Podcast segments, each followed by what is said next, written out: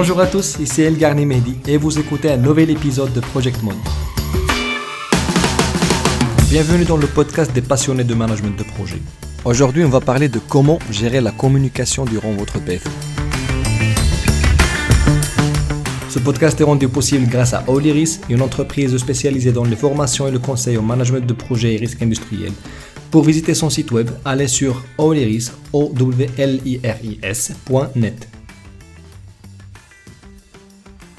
Nous avons vu ensemble dans le dernier épisode que le choix des techniques de communication dépend de la partie prenante avec laquelle vous désirez ou vous êtes dans l'obligation de communiquer. Pour ce faire, il faut d'abord comprendre les dimensions de la communication et les caractéristiques d'une communication réussie. Mais d'abord fixons les bases et posons-nous la question suivante. Quel est l'objectif des communications dans notre projet? Alors, la réponse est simple. C'est le fait d'assurer la satisfaction des parties prenantes en information grâce au développement de supports et la conduite d'activités pour garantir un échange d'informations qui est efficace. Maintenant que notre objectif est clair, décortiquons cette activité appelée communication. La communication a certaines dimensions principales. Elle est soit interne ou externe, formelle ou informelle, officielle ou bien officieuse. La communication dite interne, est concentrée sur les parties prenantes internes de l'organisation. Nous sommes en train de communiquer dans l'organisation. Par contre, celle dite externe, elle est concentrée sur les parties prenantes extérieures, comme les clients, les fournisseurs ou bien les autres projets. Dans votre cas alors, si vous êtes en train de communiquer avec votre encadrant académique, alors c'est une communication bien sûr interne. Et si vous êtes en train d'envoyer un mail à un fournisseur de l'organisation où vous passez votre PFE, c'est une communication externe. Parlons maintenant de la dimension formelle-informelle. Alors, les rapports, les ordres du jour et les comptes rendus de réunion ainsi que les briefings des parties prenantes et les présentations, ce sont des communications formelles. Alors que la dimension informelle contient les activités de communication d'ordre général par le biais des courriels, des réseaux sociaux, des sites internet et des discussions ponctuelles. Si vous envoyez alors le rapport d'avancement de votre projet à votre encadrant par WhatsApp par exemple, là c'est de l'informel.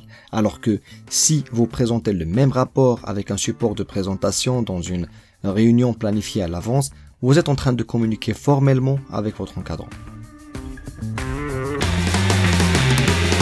Parlons de la dernière dimension, qui est officielle ou bien officieuse. Alors, les rapports annuels de l'entreprise et les rapports délivrés par exemple aux organismes de réglementation, c'est de la communication officielle. Par contre, les communications axées sur la création des relations entre l'équipe de projet et ses parties prenantes, c'est une communication officieuse.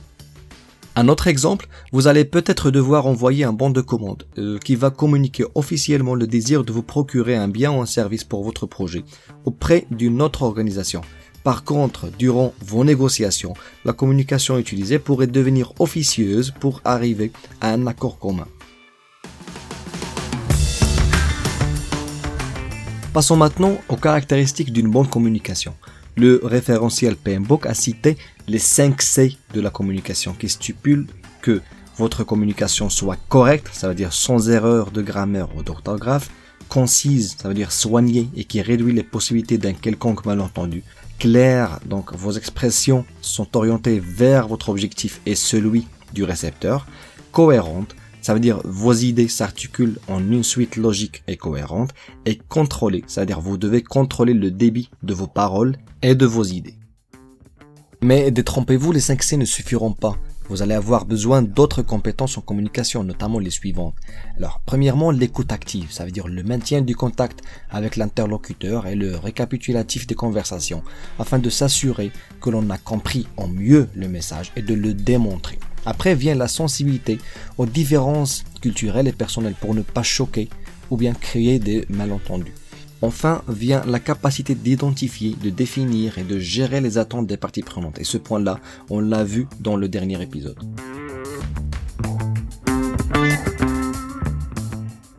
Avant de vous parler des facteurs à prendre en considération pour choisir la technologie de communication adéquate, j'attire votre attention sur le fait que, certes, nous communiquons des messages avec des parties prenantes via un canal de communication et en se basant sur un des modèles de communication, cela, vous l'avez certes vu à l'école, mais attention à l'environnement et les règles établies auxquelles vous allez devoir vous conformer dans un premier temps. Faites attention à la culture et le climat social de l'organisation. aux canons et outils et systèmes de communication établis, aux tendances et pratiques ou habitudes de l'organisation, et enfin la répartition géographique de l'équipe. Mais n'oubliez pas aussi que la taille de cette dernière est aussi importante. Pour une équipe de n personnes, il y a n multiplié par n-1 divisé par 2 canaux possibles de communication. Ça veut dire pour une équipe de 6 personnes, le nombre est de 15 canaux possibles de communication. Cela rend la maîtrise un peu difficile. Mais je vous invite à faire ce calcul dès que vous intégrez l'équipe au sein de laquelle vous allez travailler pour évaluer la complexité qui vous attend.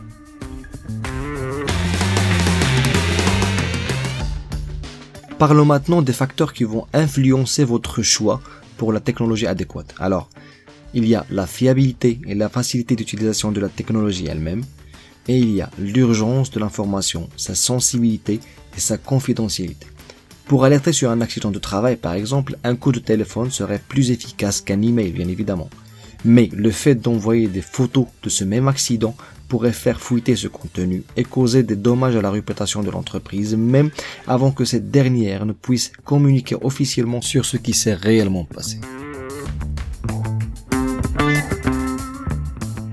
Alors, avant de communiquer, ayez l'habitude de vous poser certaines questions telles que quel est le besoin en information? Quelle information communiquer? En quelle langue? En quel format? Dans quel contenu En quel niveau de détail la réponse de l'interlocuteur est-elle nécessaire? L'accusé de réception est-il nécessaire? Si c'est une communication périodique, par exemple des rapports d'avancement, en quelle fréquence? Ai-je besoin d'une autorisation de divulgation, par exemple de la part de mon encadrant euh, académique ou industriel? En quel jargon communiquer? Et enfin, avec quelle technologie? Les questions paraissent être nombreuses, mais n'ayez crainte. Avec le temps, vous allez communiquer intuitivement en tenant compte de toutes ces questions. Avant de terminer cet épisode, je vais vous demander aussi de faire attention à la communication interculturelle, qui va vous obliger à communiquer avec des parties prenantes d'un autre pays ou bien d'une autre culture, pour lesquelles nos usages de communication et ce qui est normal pour nous est peut-être offensant ou mal vu pour eux. Aussi, euh, pensez à vous former quant à la gestion des présentations et des réunions.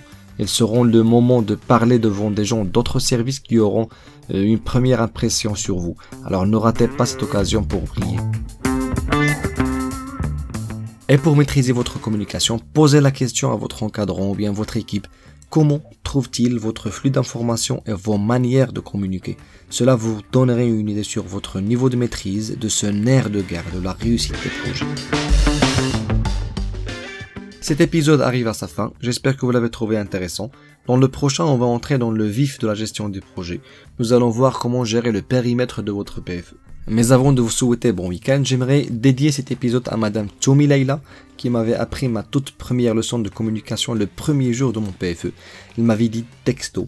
Ici, nous serrons la main aux gens et nous le regardons dans les yeux avec un sourire sincère. Je lui dis alors merci énormément pour ce conseil. Je crois qu'avec les gestes barrières contre le Covid-19, vous n'êtes pas en mesure de l'appliquer, mais au moins, gardez le sourire sincère. À bientôt!